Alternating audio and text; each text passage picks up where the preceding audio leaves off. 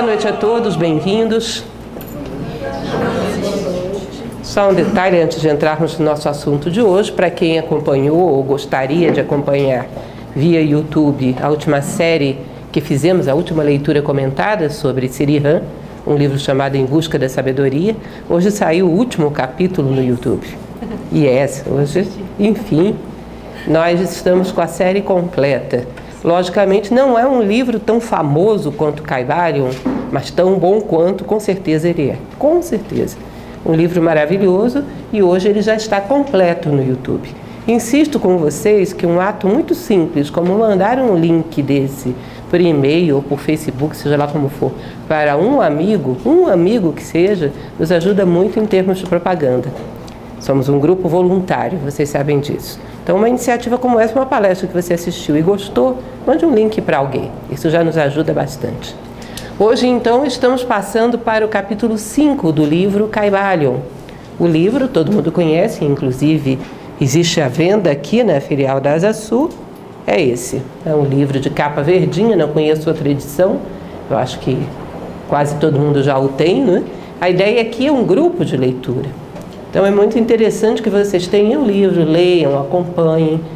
Na minha última leitura em outra filial, a gente já conseguiu criar um clima um pouco de grupo de leitura, ou seja, com um certo debate, com certa interação com o público. Para ter uma palestra, a gente já tinha, porque existe uma palestra sobre o Caibalion completo no YouTube. A ideia é de fazer capítulo por capítulo, sem pressa, para que a gente possa tentar, não vou dizer que a gente vai entender todo o Caibalion, porque isso seria uma ambição é, irracional, mas tentar entender aquilo que nos é possível.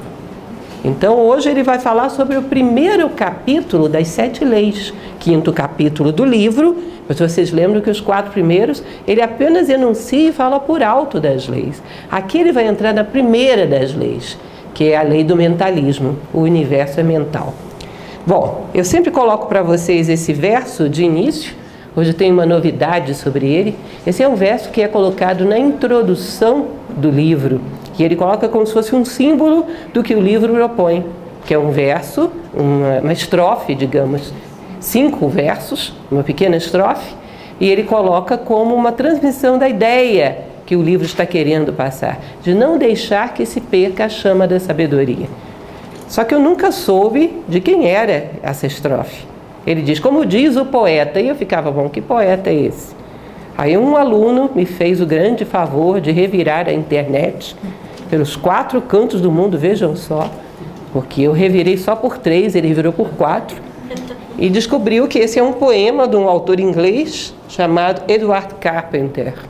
Então, quem tiver interesse de localizar, diz que é um poema enorme de várias páginas, e isso é apenas uma estrofe, cinco versos. Linda.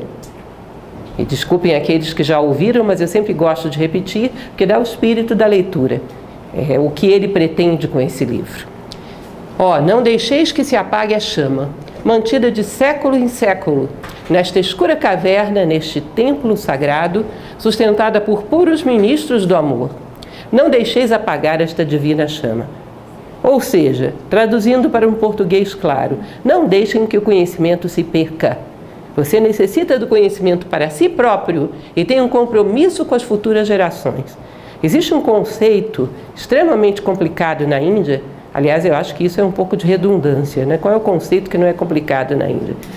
Mas esse é um dos particularmente complicados, que é uma coisa chamada karma futuro. Vocês já ouviram falar disso? Você caminha na velocidade x em direção ao futuro, usando todo o potencial que você tem, esforçando-se para ser o melhor possível. Então você está indo alegre e contente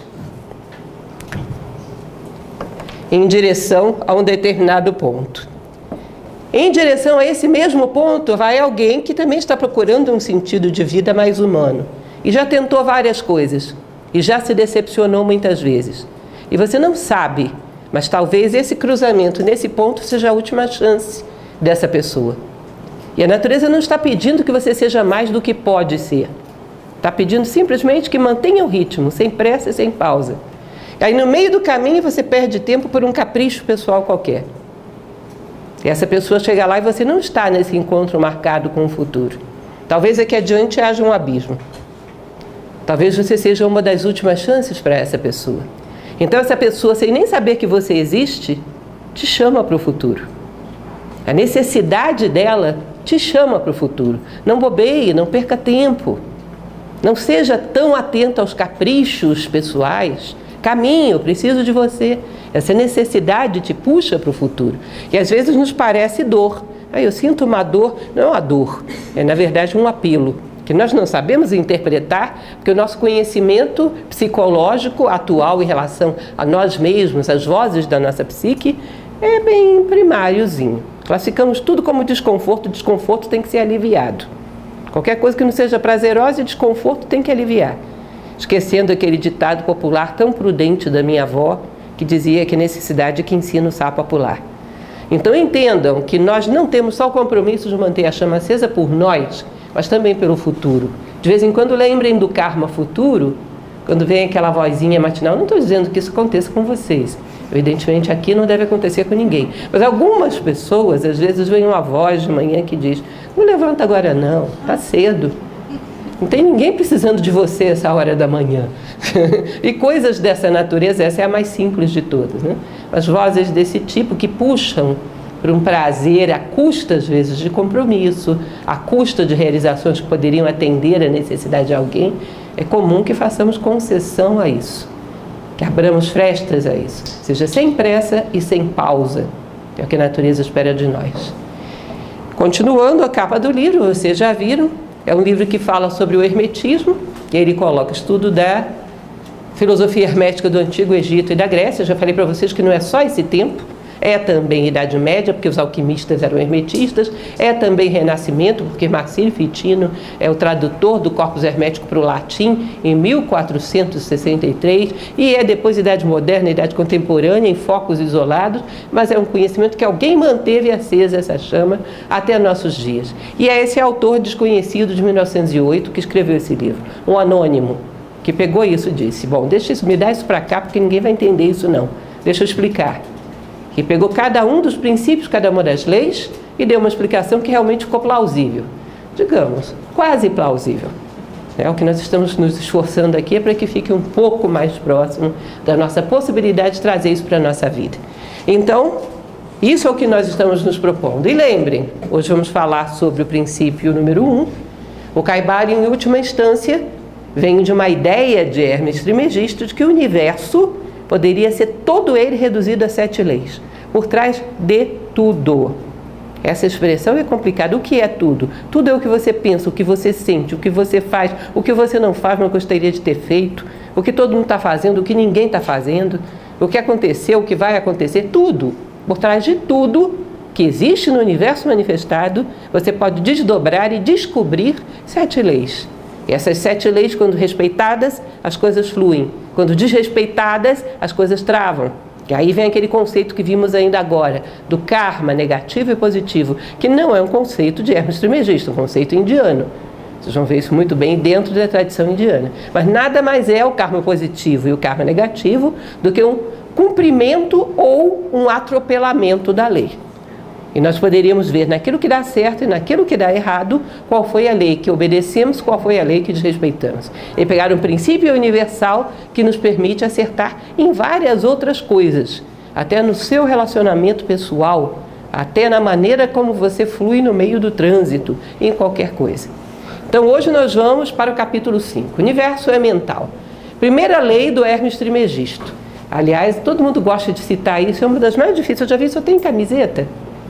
Fala sério, eu já vi a lei, o princípio do mentalismo estampado em camiseta. Eu já vi o tal tequinho, o tal, o yin e yang estampado em camiseta, de um lado era florezinhas e do outro bolinhas cor-de-rosa. Eu acho engraçado a maneira como a gente lida com os símbolos antigos, porque está um pouco na moda, né? Então é bonitinho de colocar numa camiseta. Mas o que, que significa isso? Que se a pessoa tivesse um vislumbre do que é aquilo, provavelmente a sua vida seria outra coisa.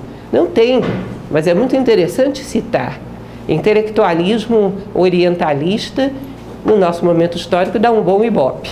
Então, esse princípio diz: o universo é mental, ele está dentro da mente do todo. Em geral, a gente tem uma visão platônica desse princípio. Você sabe o que é a visão platônica? Olha, me desculpe Platão, porque ele é profundo demais, a gente quase não o entende, tá certo, é tudo verdade. Mas Platão, perto de Hermes Trimegisto, é uma gota de Hermes Trimegisto diluída num copo d'água, em um grande copo d'água. Coloca água nisso, porque não tem comparação o que Platão fala no mito da caverna com o princípio mentalista.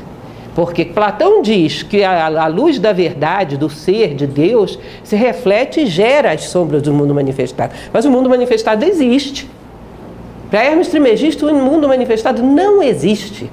Plano físico, plano energético, plano emocional, tudo histórias da carochinha. Um mundo montado para que você viva uma experiência, mas não tem realidade nenhuma.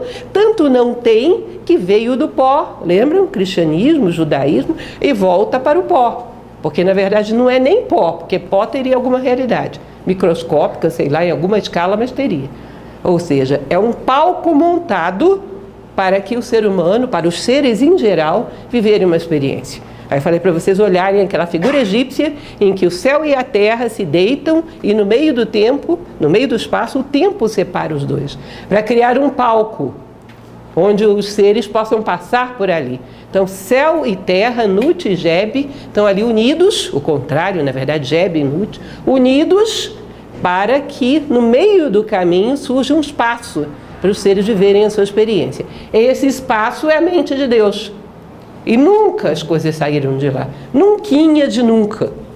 Já comentei com vocês uma ocasião, só para provocá-los para fazer o curso de filosofia, que vocês só vão ver isso se fizerem um curso de filosofia e não tem conversa fiada que a década, de Pitagó a década pitagórica perdão, fala exatamente isso. As coisas saem do vazio, se abrem no 1, no 2, no 3, aí, volta tudo para o 1 e volta tudo para o 0 no 10. Ou seja, era uma ilusão, reabsorveu, virou só um ponto, que é a única realidade. A única realidade é o Uno que está por trás disso. Confesso a vocês que o Pitágoras me deixou um pouco contrariado contrariada, perdão, quando descobri isso. Você tem um trabalho enorme para entender o que é o 2, porque cada algarismo para ele significa o momento do universo. O nascimento do homem é o 5. Cada algarismo é um momento do universo. Dá uma trabalheira enorme para você entender aquilo. Quando você termina de entender o último, que é o 9, é como se ele chegasse para você e dissesse: brincadeirinha, esquece, isso era tudo ilusão, só existe o 1. Um. Ah, obrigada, você podia ter me dito isso no início.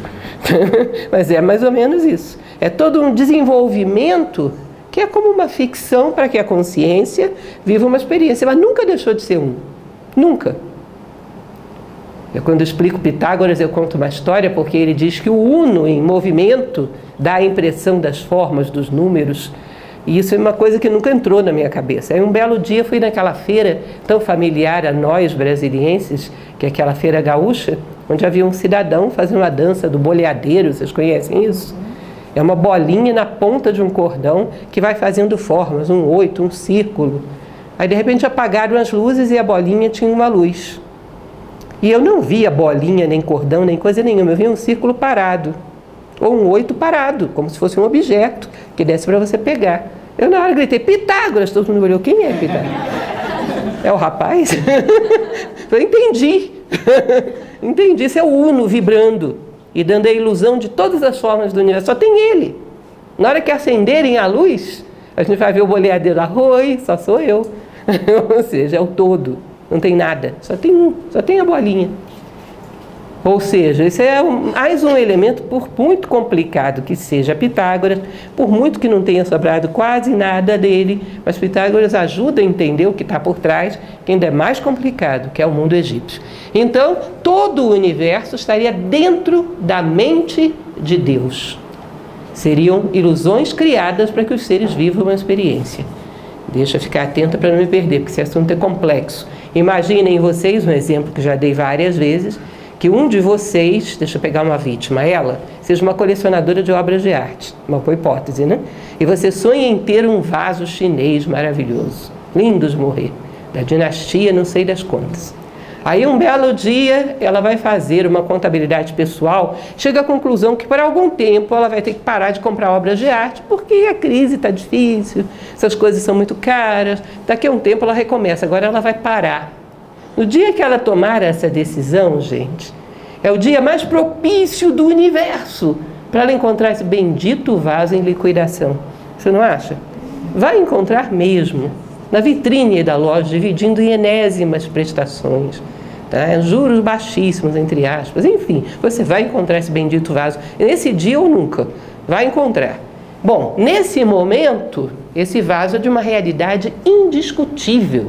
Parece que só existe você e o vaso, é um caso de amor à primeira vista. Né? Não existe mais nada no universo. Partiu desse momento, ele vai começar a se dissolver nos bastidores da vida. Vai começar a virar sombra, porque ele nunca foi outra coisa.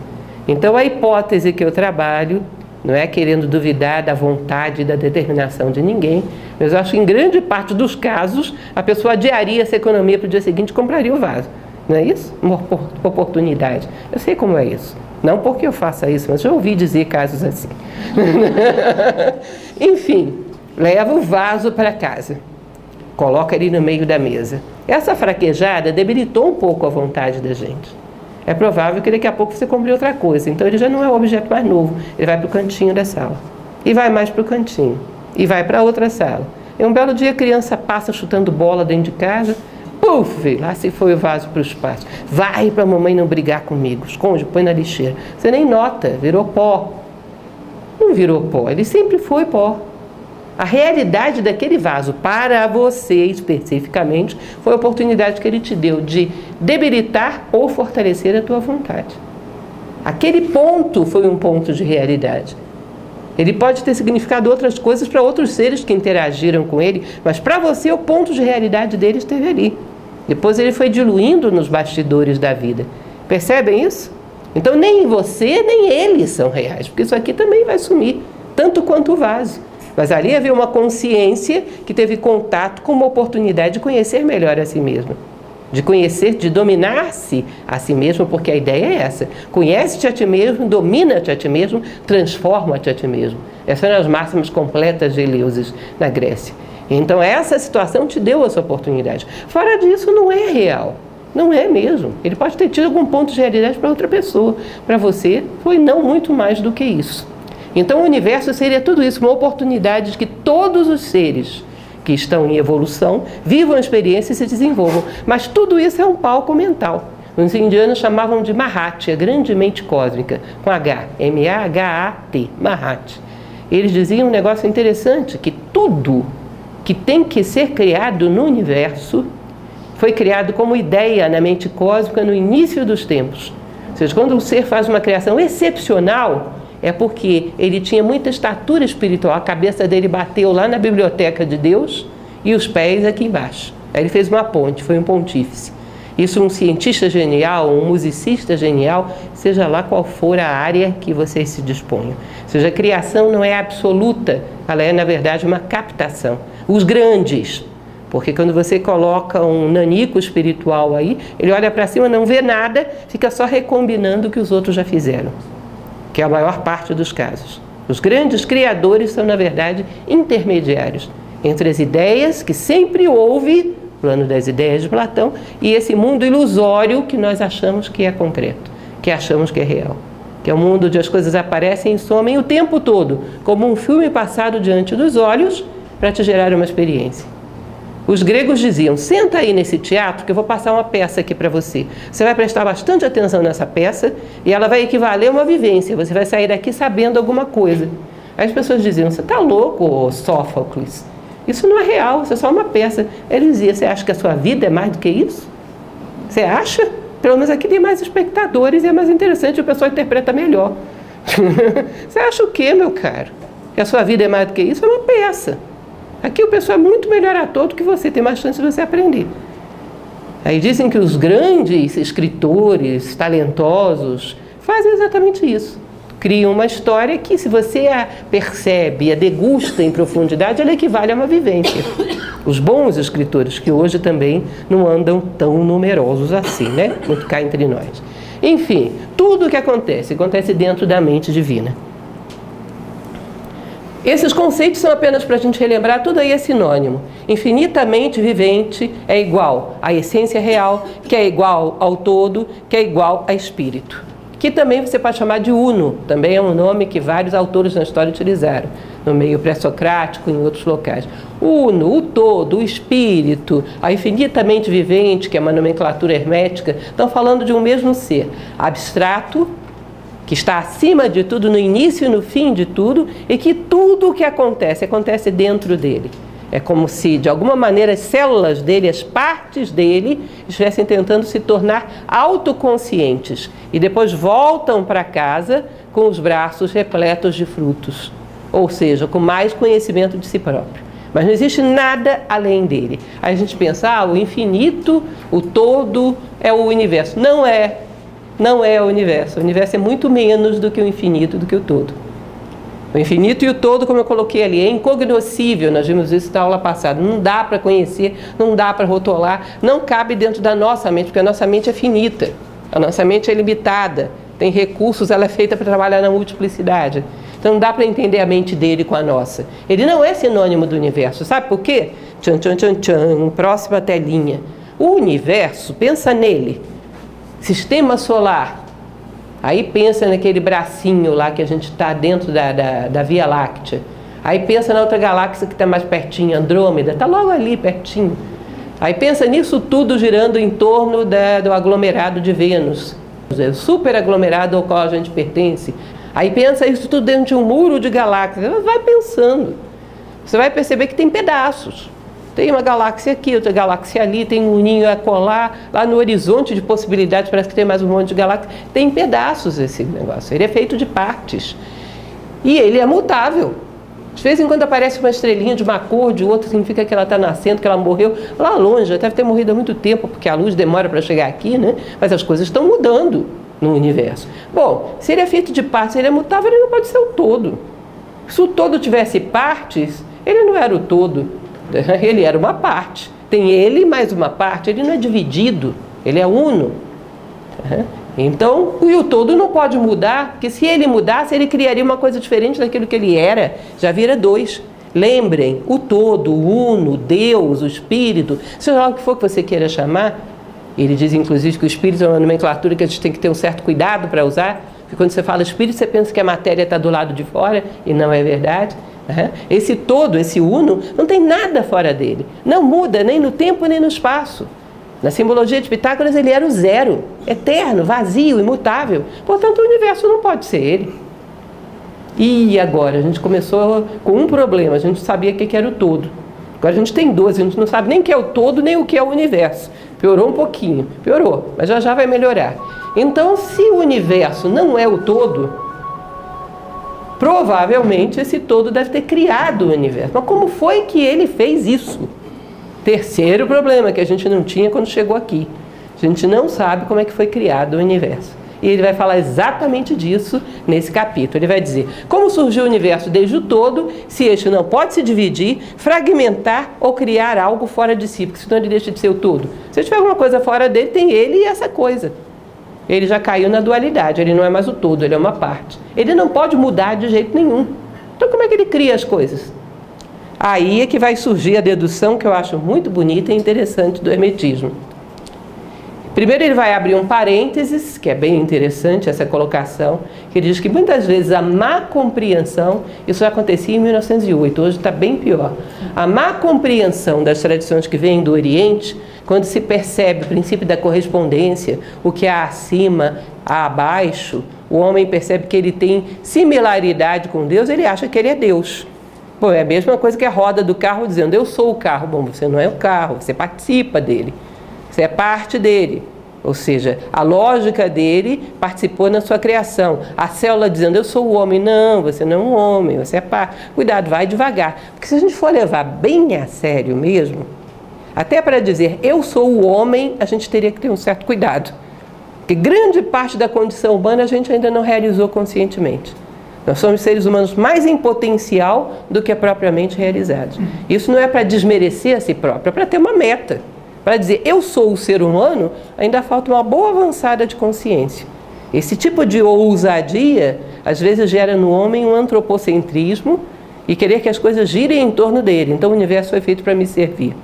Então ele diz: toma cuidado com essa mentalidade. Saber que você é parte do divino, bem, Mas cuidado para não achar que Deus fez o mundo para seu parque de diversões. Que às vezes isso alimenta bastante esse sentimento egoísta de que o mundo é um grande playground humano. É? Continuando dentro da lógica, como nasceu o ser humano? Perdão, como nasceu o ser humano não faz parte desse capítulo. Para frente a gente vai lá. Como nasceu o universo? Como foi que o todo criou o universo? Aí ele vai lançar a mão do princípio da correspondência. Quer saber como é que o universo cria? Vamos ver como o todo cria. Vamos ver como é que o homem cria para ver se dá certo. Vamos tentar usar o princípio da correspondência para ver se a gente pega alguma lógica. Como é que o homem cria? Ele cria materialmente. Então, vou fazer uma cadeira. Pego um monte de pedaços de madeira, serrote, prego, sei lá, furadeira, Imagina eu fazendo uma cadeira, seria um desastre. Mas eu acho que é mais ou menos por aí, né? Uma serrinha, tico-tico, pega tudo aquilo. Como é que o todo vai pegar alguma coisa fora dele para criar se não tem nada fora dele? Ele é o todo. Ou seja, o todo não vai poder criar, que nem o homem cria cadeira. Ele não pode lançar mão de materiais externos, não tem externo. Ele não tem limites, ele é o todo. Então ele não pode criar como cria um marceneiro, nada fora dele. Ah, então é fácil, tem outro jeito que o ser humano cria. Ele procria, pumba, tem um filho. Tira um pouco da substância dele e gera um outro ser. Eu acho que também não vai dar para o todo fazer isso. Primeiro, ele não pode tirar nada dele, porque senão ele deixa de ser o todo. E também não pode gerar nada fora dele, porque ele vira dois. Então também não dá para ter o todo e o filho do todo. não vai dar. Procriação para o todo também não vai funcionar. Mas quando esse todo cria alguma coisa, gente, pelo amor de Deus, que é o todo, como é que ele cria isso? Não vai dar. Aí ele vem com uma terceira alternativa: você cria mentalmente. Você cria histórias enormes mentalmente. Imagina, com início, meio e fim. Bom, aquilo é parte de você, está impregnado da tua energia, mas não é você. E vai, se desenrolar ali uma experiência que é válida, tem um valor, mas está só dentro do teu plano mental. E aí tem toda a lógica, aquilo que a gente dizia ainda há pouco, que a parte é, o, digamos assim, uma criação do todo, mas não é o todo. Por exemplo, Shakespeare criou Romeu, personagem bem popular. Né? Shakespeare pode dizer perfeitamente: Eu sou o Romeu. Tudo que acontece com esse personagem foi algo pensado por mim e existe dentro da minha mente. Mas Romeu não pode gritar lá de dentro do romance: Eu sou o Shakespeare. Vocês percebem que não dá? Tem muita coisa no Shakespeare além do Romeu. Então nós somos como que um Romeu dentro da mente do Shakespeare. O universo é uma criação dentro da mente do todo. Mas só dentro da mente. Romeu nunca teve carne e osso.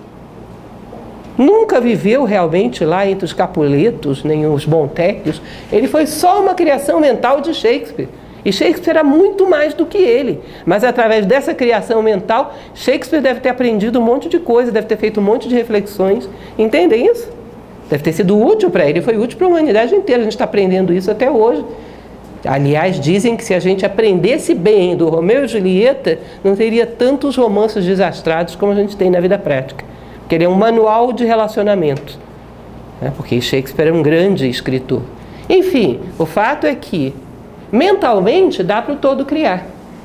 Não altera a si mesmo e penetra em sua criação mental. Ou seja, a mente dele é como a mente humana, só a diferença é que a nossa é finita, a dele é infinita. Então diz que o universo, esse raciocínio que ele faz é lógica pura, lógica clássica. Ou seja, só tem um jeito que o homem cria e que o todo também poderia criar, através da mente. Então isso é quase que uma prova lógica de que o universo não pode ser outra coisa, que não uma forma mental do todo. Entenderam? Isso ficou muita viagem. Muita viagem, pouca viagem, viagem mediana nenhum palpite. E isso é a dedução lógica de que nós somos formas mentais. E tudo que você vê à sua volta. Tanto é que daqui a pouco, puf, acabou. Onde foi? Cadê? Cadê os objetos? Cadê os seres? Puf, pó. Mas alguma coisa eles devem ter te ensinado. Se não ensinaram é porque você perdeu a lição. Porque eles vieram ao mundo para isso. E nós viemos ao mundo para ser uma lição para alguém também. E se não foi aprendido, você perdeu a lição que a existência deles se justificava por essa essência que eles queriam te contar. Se você não ouviu, a existência deles para você foi em vão. Vai ter que viver a experiência de novo. Repetente de experiência. Que nem escola de meninos. Vocês acham que a gente imitou as escolas de meninos de onde? A gente aprendeu da vida. Repetente, dependência. Tem que viver essa experiência de novo, porque as coisas me comunicaram a sua essência e eu não ouvi, eu não aprendi. Bom, continuando. O todo cria o universo em sua mente. Aí ele vem com essa frase bonita, que é uma frase original do, do Caibalion. A mente infinita do todo é a matriz dos universos. Ele vai explicar isso já já. Ele não está querendo dizer aí que existe um monte de universo ao mesmo tempo. Também não está querendo dizer o contrário. Mas ele está querendo dizer que existe um depois do outro. Ele vai falar sobre o pulsar do coração do cosmos. Bem interessante, já já. Isso é um negócio tão louco para você imaginar alguém falando isso 2.700 anos antes de Cristo, gente. Pensa que depois disso a gente passou por uma idade média que não sabia nem que a Terra era redonda. Coloque-se no lugar de um ser humano falando sobre isso há 4.700 anos. Ele fala do universo como manifestando e recolhendo, e manifestando de novo e recolhendo. Isso é uma coisa que até hoje a gente não chegou a essa conclusão toda. Estamos ainda estudando como foi que ele manifestou lá no acelerador de partículas. É claro que ele não vai entrar em detalhes mecânicos, mas ele dá a lei geral e, inclusive, a lógica do processo. Em 2.700 anos, talvez, é uma data estimada, né? Mas estima-se que 2.700 anos antes de, antes de Cristo. Ou seja, isso dá a bagatela de 4.700 anos. Isso porque ainda pode ser que alguém tenha falado antes e eles tenham só copiado. Porque vocês sabem que aquela lei que na natureza nada se cria, tudo se copia, funciona muitas vezes. Pode ser que ainda tenha tido alguém mais para trás que já falasse, que eu não acho impossível. Tá? Então, a mente infinita é matriz de todos os universos, que já houve, que haverá, todos nasceram de lá e tudo que esse universo contém. E ela ainda é muito mais do que ele. Assim como Shakespeare é muito mais do que Romeu. O todo está acima do espaço, tempo e das leis, mas quando se manifesta, seus atos concordam com a lei. Ou seja, ele, ao manifestar esse universo ilusório dentro da cabeça dele, ele cria as leis que vão reger esse universo ilusório. Ele é o primeiro a respeitá-las. Eu criei um universo, coloquei leis, eu não vou respeitá-las? Você vê que tem um clássico indiano, que é o Ramayana, que a história toda é a história do Criador, visto Narayana, sofrendo karma de ter desrespeitado uma lei que ele mesmo criou. Eles não brincam. É como vocês imaginarem aquele exemplo que eu já dei mil vezes também, que é aquele joguinho War. Eu joguei muito aquilo na vida, eu acho que eu fiquei com ideia fixa. As novas gerações não sabem nem do que se trata, eu acho. Era um joguinho de guerra. Tinha umas pecinhas, uns aviãozinhos, uns tanques, era uma gracinha. Bom, se eu inventei o War e eu vou jogar, eu vou respeitar as leis. Não vou dizer, opa, fui eu que inventei esse jogo, eu posso mudar o jogo a hora que eu quiser. Ninguém joga comigo, não tem graça. Se eu inventei o jogo, inventei as leis e quero jogar com você, tem que respeitá-las. Senão não dá. Não tem lógica. No meio do jogo não se muda as leis. Então diz que esse todo manifesta o universo, cria leis para levarem do início até o final, que a Índia chama de braços de Deus estendidos sobre o cosmos, são as leis que regem esse universo, e ele é o primeiro que se submete a elas. Platão tem uma passagem, gente, Platão simplifica bastante o hermetismo, como eu já falei para vocês, um livro chamado O Político. Muito, muito interessante. Que ele diz o seguinte: você tem um médico, ele te passa um remédio para você tomar por um mês. Aí vai viajar, vai passear. Puf, fui. Daqui a um mês eu volto. Aí ele resolve voltar antes, volta 15 dias antes. Ele, como grande criador da sua receita médica, pode chegar e pegar a sua receita e dizer: Não, agora você já tomou 15 dias esse medicamento, deixa eu mudá-lo para alguma coisa que se adeque mais porque você melhorou. Mas ele tem essa capacidade de ver a grande lei que é a medicina e adaptar a sua receita médica. Você que é o paciente, siga a prescrição, não mude, porque você não é médico. Aí Platão ele dizia sobre isso dos políticos do mundo aqueles que administram o mundo. Eles dizem: teria que haver alguns políticos que entendem as grandes leis do universo. De tal maneira que, quando mudam as circunstâncias históricas, eles vão lá e adaptam essas grandes leis para essa circunstância. Então, essa lei já não serve mais para esse momento, porque esse momento tem internet. Esse tempo dessa lei não tinha. Esse momento tem tais coisas. Então, eu adapto essa lei para uma prescrição temporal, porque eu vejo as leis, então eu posso adaptar. Ele diz: bom, esses homens são raros. Olha, isso tem 2.400 anos que ele fala isso. Esses homens são raros. Aí tem um segundo tipo de homem que não está vendo nada, mas pelo menos segue direitinho a receita do médico. Ele diz: ainda esses estão ficando raros, aí acaba tudo. Ele diz: tem aqueles palpiteiros que vêm, inventam sua própria receita e ainda obrigam os outros a tomarem. Esses são os mais comuns. Vocês veem alguma coincidência disso? Alguma coisa? Não? Aí diz: olha, se a sociedade não tiver, ainda que sejam poucos, uma meia dúzia de médicos que entendam essas leis do todo, não tem jeito não. Você tem que ter aqueles que pelo menos seguem as leis, tem que ter aqueles que realmente veem algo das leis e aqueles que obedecem aqueles que sabem, senão não vai dar não. Isso vai ser uma epidemia. Apenas para vocês terem uma ideia da visão política de Platão baseada nessa ideia das leis do Hermes Trismegisto, que eu acho bem interessante. Continuando, princípio do gênero, que fala que tudo é criado com a combinação do masculino e feminino. A gente entende isso no plano material. Só que quando o hermetismo fala disso, ele fala no nível mega, não está falando de sexo. Ele vai dizer o seguinte: o masculino impulsiona o feminino, que é a natureza, em sua obra de evolução do ser, mas não deixa de ser um. Sabe o que significa isso? Ele não está falando simplesmente da junção de homem e mulher, macho e fêmea, para criar um filhote. Ele está falando do espírito se unindo à matéria para gerar toda a criação. Isso também é masculino e feminino. O Espírito de Deus pairava sobre as águas a matéria virgem que é fecundada pelo Espírito. E da combinação desses dois nascem todos os seres. Que todos os seres são parecidinhos com o papai Espírito e com a mamãe matéria. Tem traços do pai e da mãe. Você precisa da junção desses dois para que o universo gire. A união do espírito com a matéria é princípio do gênero. Isso acontece no plano material.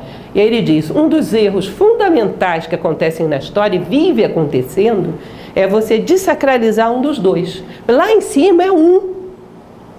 Vocês vão dizer, ah, mas no politeísmo egípcio não era. Era. E no politeísmo grego também era. Lá em cima todas as dualidades se concentravam no um. Num Deus absoluto, desconhecido, num Parabrahman hindu, no um. Tá? Um sofe cabalista era um uno, que dentro dele tinha espírito tinha matéria. Eles se uniam nos dois, eles se uniam os dois dentro dele. Sabe qual é o problema de você achar que os dois são opostos? Num ciclo histórico você gosta de um e nega o outro. No outro ciclo histórico você gosta do outro e nega o outro. Então pega lá o livro do inquisidor medieval, a matéria era literalmente o diabo. Você não podia ter prazer material nenhum que você estava pecando. Chegava ao ponto de algumas irmandades religiosas usarem capuz para não pegar brisa, porque o prazer da brisa era pecado.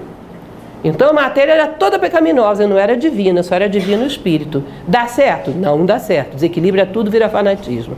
Aí vira o avesso, estamos com ressaca de Idade Média. Vamos fazer uma coisa diferente. Vamos negar completamente o espírito e mergulhar de cabeça na matéria. Tudo é matéria. O meu prazer é das coisas que eu tenho, das coisas que eu uso, das coisas que eu ostento, dos títulos que eu tenho. Só isso. Realização é só isso, felicidade é só isso. O que, que você fez? Espírito é uma ficção. Se tem, ninguém prova, ninguém fotografou, ninguém voltou, é uma ilusão. O que vale é a matéria. Eu, eu, eu, valho por aquilo que eu tenho de títulos, de ostentação, de vaidade. Às vezes não é nem objetos materiais, porque esses ainda são mais fáceis de você combater a vaidade. A vaidade emocional é a pior que tem. Então, o que, que acontece aí? Outro tipo de fanatismo, que é o que a gente está vivendo. Ninguém tem muita preocupação em desenvolver uma essência, virtudes, valores para as próximas gerações, mas em deixar um apartamento. De ninguém exagero, né? Tem saudáveis exceções, mas a regra é deixar coisas materiais para o futuro, não deixar valores. Isso é outro tipo de fanatismo.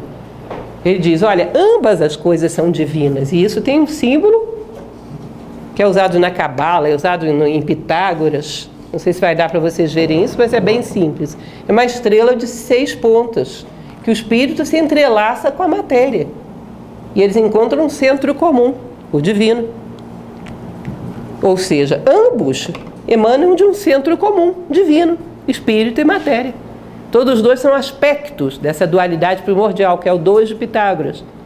Essa dualidade primordial que combinada vai dar a luz a todo o universo. E depois junta tudo de novo, volta todo mundo para o início. Então, em última instância, não deixa de ser um. O um sempre esteve escondido aqui no meio, como está escondido no centro de um círculo.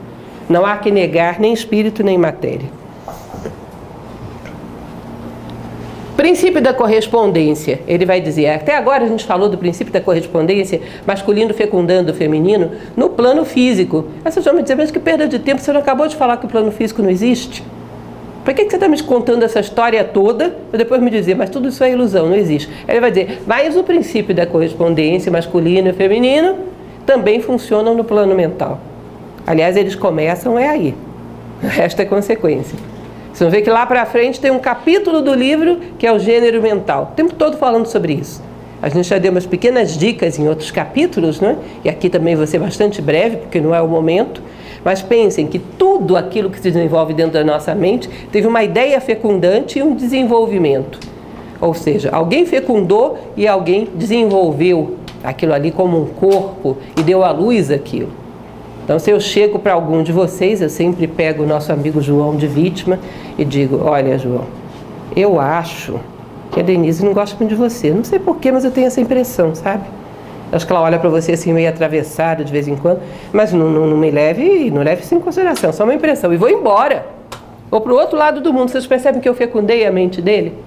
Aí ele vai começar. Bem que ontem ela não me cumprimentou. Eu já tinha reparado isso na semana passada. Olha, olha o jeito que ela passa. Ela nem olha para mim, nem me diz boa noite. Ou seja, ele está o quê? Desenvolvendo o ovo, o, o, o embrião, o feto da semente que eu coloquei lá. Mas a ideia é minha. É que nem a história do ovo do cuco. Vocês sabem que o cuco é um passarinho cara de pau. Ele derruba o ovo dos outros passarinhos, coloca o dele lá. Aí você fica um tempão fecundando o ovo, quando nasce, nasce cuco. A maior parte dos, dos pensamentos da gente nascem cuco. Olha para a carinha deles. E a gente não sabe, acha que são nossos filhos, porque a gente, a gente chocou por tanto tempo. Percebem? Você choca um tempão, é filho teu, não é? Às vezes não é. E uma ideia é tua quando o masculino e o feminino dela são teus. Todo mundo tem isso dentro de si. Ele vai falar um capítulo inteiro sobre isso. Ou seja, o princípio do gênero também rege o desenvolvimento no plano mental, que é o único plano real. Ao admirar a natureza, sentimos instintiva reverência pelo todo. Religare, que é a origem da palavra religião, é a mente mãe que nos estreita nos braços. Então todo mundo sabe, não é novidade para ninguém, que você às vezes está estressado, está cansado. Uma boa dica é um contato com a natureza. A gente não sabe muito bem por quê. Tem uma passagem, inclusive, que é Emmanuel Kant, que ele diz que a admiração pela beleza natural é um sintoma de uma boa estrutura moral. Porque parece que é como se fosse um reconhecimento.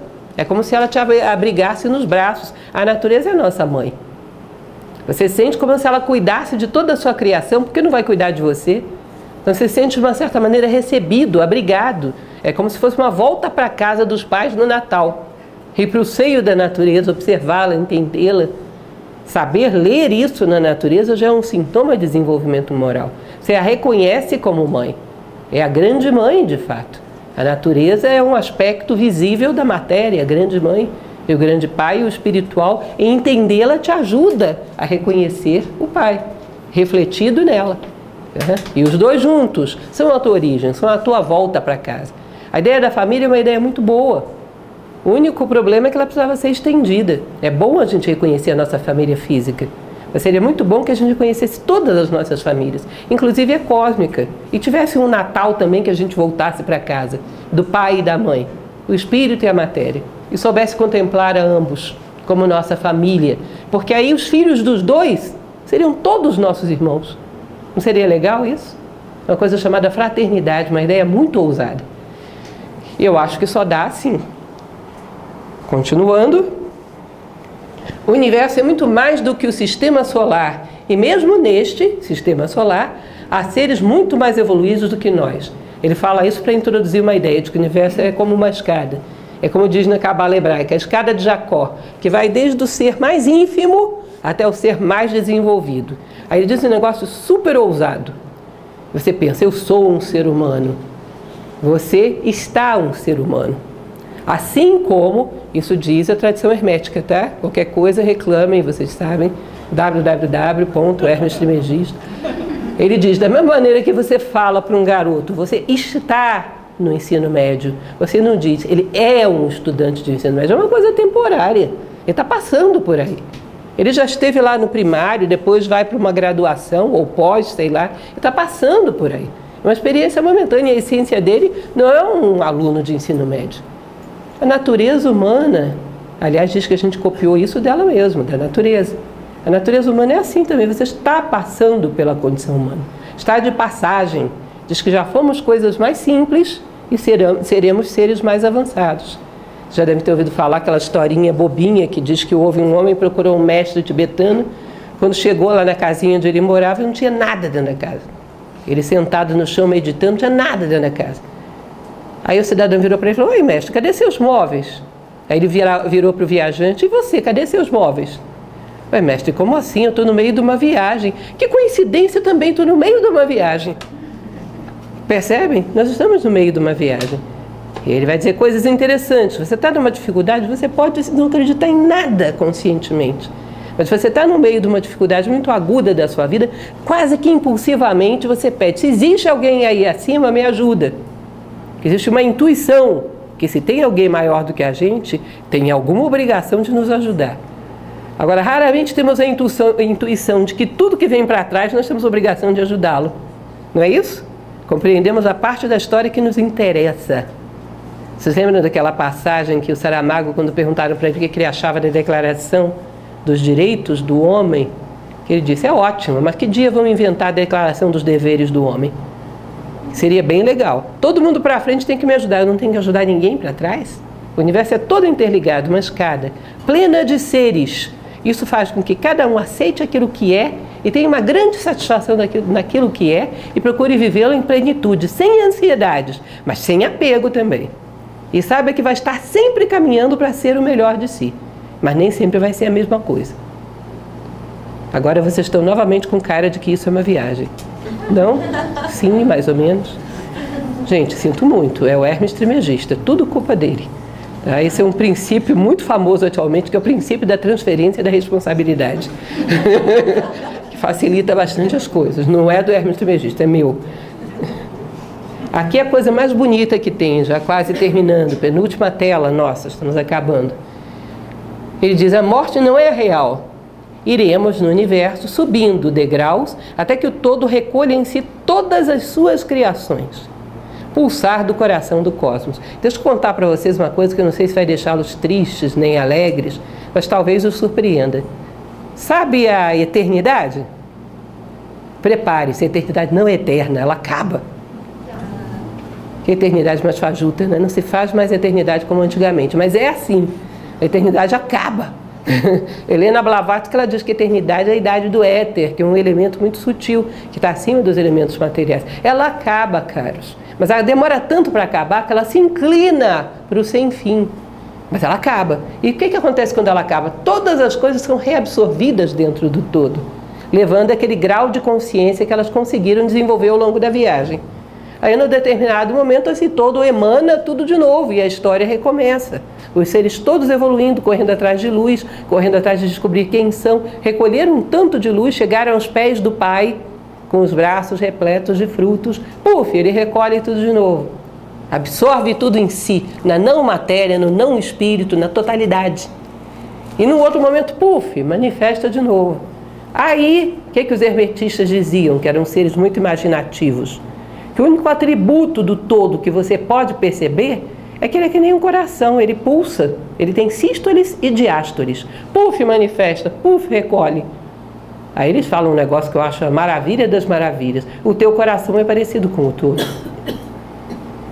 Lembram de uma outra frase egípcia num livro de um dos vizires, Máxima Pitaotep, se eu não me engano, a minha memória está ficando meio fraca.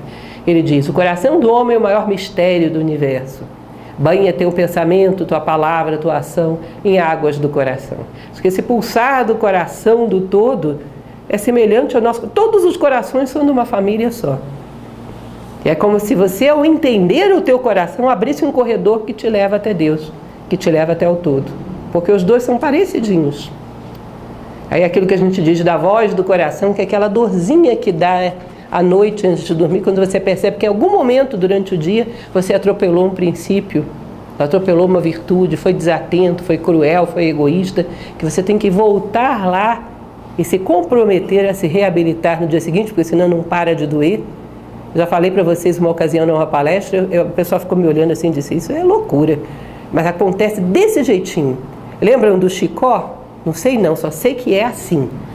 Antes de dormir, às vezes, é um momento que eu acho que para a correria, né? então é um momento bom para reflexão, a mente fica discutindo com o coração.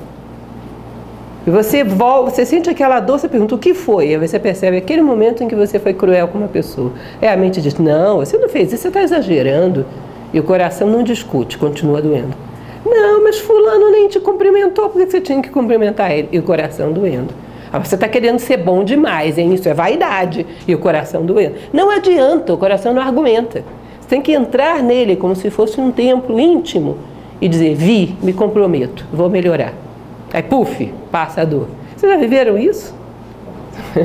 Conversar com o teu coração para perguntar qual foi o momento do dia que você traiu a si próprio, que você atropelou as leis. Isso vai fazer com que você vá farejando, vá rastreando as leis. E você entende que ele é um corredor que leva direto às leis. Porque ele sabe quando você atropelou e quando não atropelou. É uma polícia rodoviária precisa. Ele sabe quando você desrespeitou os caminhos, quando você atropelou alguma lei do caminho. E conversar com ele é uma forma de comunicação com um único atributo do todo. É um grande coração, do qual a gente só sabe que tem sístoles e diástoles, como o nosso próprio coração. Eu acho isso muito bonito. E por fim, tão bonito quanto esse capítulo termina com essas frases do Hermetismo. Vejam só se isso é uma pura poesia do mais alto nível que a gente possa imaginar. Nós temos uma caminhada segura nos braços dos pais. Aí o Hermetismo diz: dentro da mente pai e mãe, o filho mortal está na sua morada. Não há nenhum órfão de pai ou de mãe no universo. Querem coisa mais bonita do que isso? Não há nenhum órfão de pai ou de mãe dentro do universo. Dentro da mente pai e mãe, o filho mortal está na sua morada.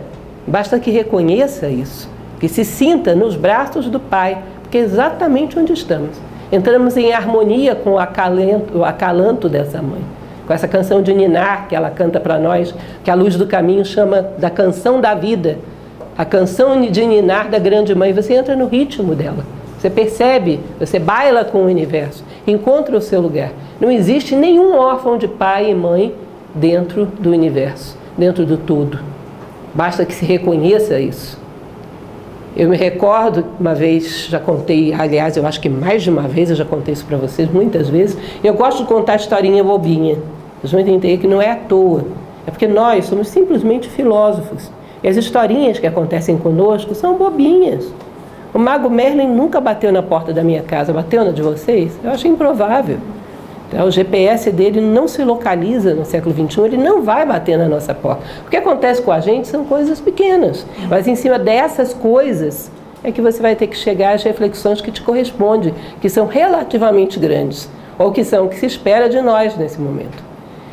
Eu estava à beira da praia um dia, em João Pessoa, muitos anos atrás, e passava um rapaz com uma criança no colo, devia ter um ano de idade. E estava dormindo nos braços dele. Era um rapaz muito bem vestido uma pessoa provavelmente de classe média, alguma coisa assim. E a criança dormia absolutamente relaxada. Imagina uma criança de um ano dormindo nos braços de um pai.